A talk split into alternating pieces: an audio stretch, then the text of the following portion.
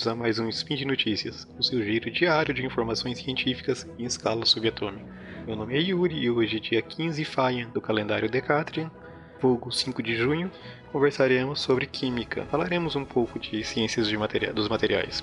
No programa de hoje, quarto elemento ferromagnético é descoberto, baterias de lítio de alta capacidade e fabricação de polímeros e compósitos de modo muito mais barato. Speed Notícias.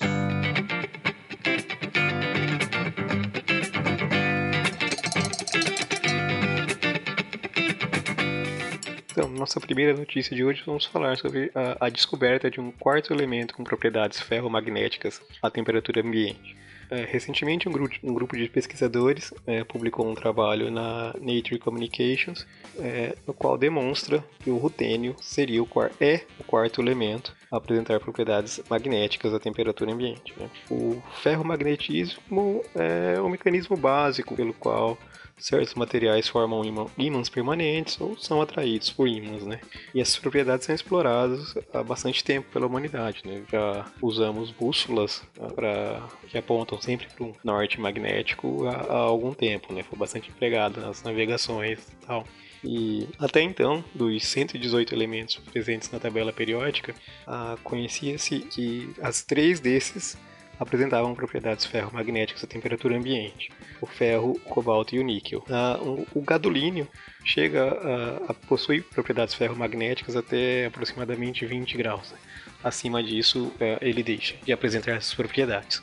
Ah, bom, a gente tem muitas ligas com propriedades ferromagnéticas, mas pensando em elementos puros, apenas esses três é, ferro, cobalto e níquel. E agora a gente adiciona o rutênio a esse grupo restrito de materiais com propriedades ferromagnéticas à temperatura ambiente.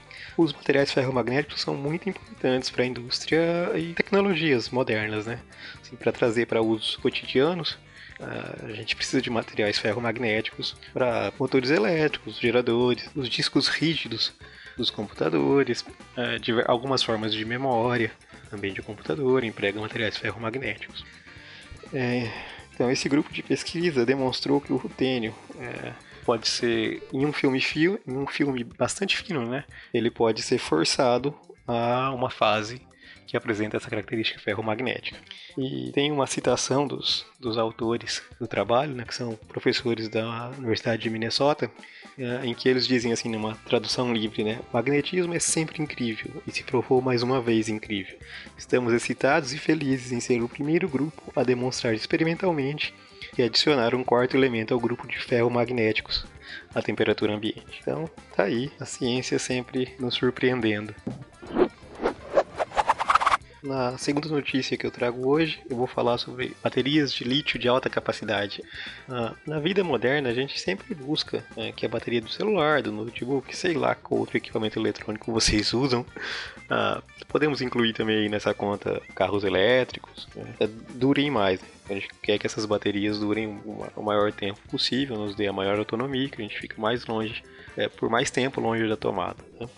Então, a descoberta de materiais que possibilitem né, baterias recarregáveis de alta capacidade e densidade, é, densidade energética, é de extrema relevância no mundo atual. É, o lítio metálico é considerado a melhor escolha para ânodos, ânodos de bateria, né? mas os eletrodos de lítio metálico são limitados a condições de baixa ciclagem, né? possibilitam uma, uma baixa amperagem e são bastante ineficientes, né? Tanto que o que a gente usa nas nossas baterias aí mais comuns dos celulares, dos notebooks, são baterias de íon lítio e não baterias de lítio metálico. Mas um grupo de pesquisa conseguiu produzir eletrodos de lítio metálico, obtendo condições de ciclagens bastante interessantes. É, que isso é possível pelo um mecanismo que libera uh, nitrato de lítio no, um, um eletrólito de carbonato de forma bastante lenta, né? E, e para provar, né, como prova de conceito para a descoberta desses cientistas, eles produziram uma célula de alta capacidade e área específica de energia empregando é, esse ânodo de lítio metálico é, e um cátodo de molibdênio e enxofre. E dessa forma conseguiram é, resultados bastante interessantes, mostrando que o lítio metálico pode sim ser utilizado é, em baterias, o que hoje a gente ainda não, não faz é, comercialmente. A gente usa apenas é, íons de lítio. E a terceira notícia de hoje: fabricação de polímeros e compósitos de forma muito mais barata. É, polímeros e materiais compostos estão intimamente interligados né, à atual indústria aeroespacial, automotiva, naval e de energia. Né?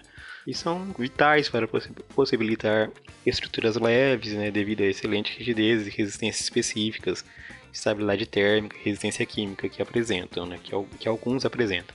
Só lembrando assim, né, polímeros são basicamente é, material plástico, assim, para uma linguagem bem simples. É, não me batam os engenheiros de materiais, o pessoal que trabalha com ciências de materiais, que eu estou falando que polímeros é plástico. E materiais compósitos são materiais que associam, é, associação de dois materiais para obter um, um, material com características específicas. Então, geralmente, a gente, quando a gente fala em compósito, a gente está se referindo a um material polimérico, né, um plástico reforçado com, com algum outro tipo de fibra, certo? É, então, alguns pesquisadores descobriram uma forma de produzir industrialmente é, esses polímeros, polímeros termoestáveis e polímeros reforçados com fibras, né, esses compósitos, por uma fração do valor do, do, das técnicas atualmente empregadas. Né? Ah, hoje, pra, quando a gente quer criar uh, painéis de um determinado compósito para fuselagem de um, de um avião, uh, tipo um, por exemplo, um Boeing 787, é gastar, é, consome aproximadamente 96 mil kWh de energia elétrica, né? Que seria mais ou menos o equivalente ao consumido, ou que, uma, que nove casas consumiriam em um ano. A técnica que os cientistas estão apresentando é, requerir, iria requerer apenas 9,6 miliwatt-horas seria mais ou menos necessário para manter uma lâmpada, daquelas lâmpadas incandescentes de 25 watts, acesas por 2 segundos. Então seria muito uma economia absurda, né? Atualmente, né, para a produção desses polímeros termoestáveis, o que é feito é, é coloca-se um material que vai ser polimerizado já no, na sua forma e isso vai para dentro de uma autoclave para promover a cura da resina, né, para promover a polimerização. Uh, então, pensando no tamanho da peça que você vai produzir e pensa no tamanho da autoclave que vai ser necessária para esse processo. Dessa forma, é um processo bastante lento que consome quantidades absurdas de energia. E essa técnica que esses pesquisadores apresentaram, né, esse polímero que eles estão apresentando, possuem características é, semelhantes né, aos polímeros atualmente empregados, é, pensando em resistência mecânica, resistência à flexibilidade, é, resistência à flexão, né, resistência química, é, de, de, forma bastante semelhante, então, que poderia então substituir os atuais materiais empregados.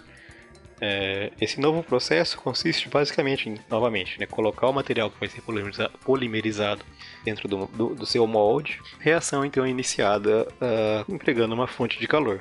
É, uma vez iniciada a reação, a própria reação libera energia suficiente para continuar. Então não é necessário adicionar mais energia. Né? O processo seria autocatalítico. E esse processo se mantém até a conclusão, né? até todo o material se polimerizado, dispensando é, a necessidade de uma autoclave ou de qualquer adição de energia uh, extra. Esse processo está sendo chamado de polimerização frontal, né? Você pode pensar nele uh, como uma reação ocorrendo e se movendo rapidamente através do monômero, né, ou da mistura monômero-fibra, no caso da produção do compósito, né, em uma linha de frente, como a movimentação de um, de um fluido né, em um sistema hidráulico, né, ou mesmo a, a, uma formação militar se deslocando. Ela se desloca a, em massa e todo o processo ocorre de maneira rápida, sem consumir energia, o que seria excelente por diversas questões, além de preço, de reduzir o preço de produção, teria um impacto ambiental bem uh, reduzido na produção. Claro que o descarte disso continua sendo um problema, que merece também bastante atenção. E por hoje é isso, meus amigos. Uh, lembro a todos que os links para os artigos aqui comentados estão no post e os convido a deixar lá seu comentário, seja ele um elogio, uma crítica ou mesmo um xingamento.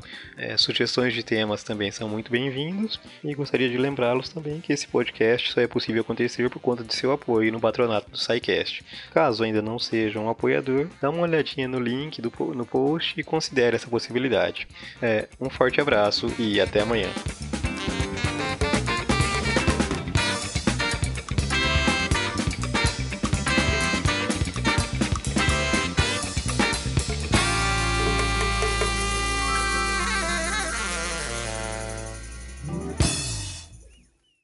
Peraí, gente, de novo, só pra avisar, censo 2018 do SciCast, link no post em 5 minutos pra saber quem você é. Edição por Felipe Reis.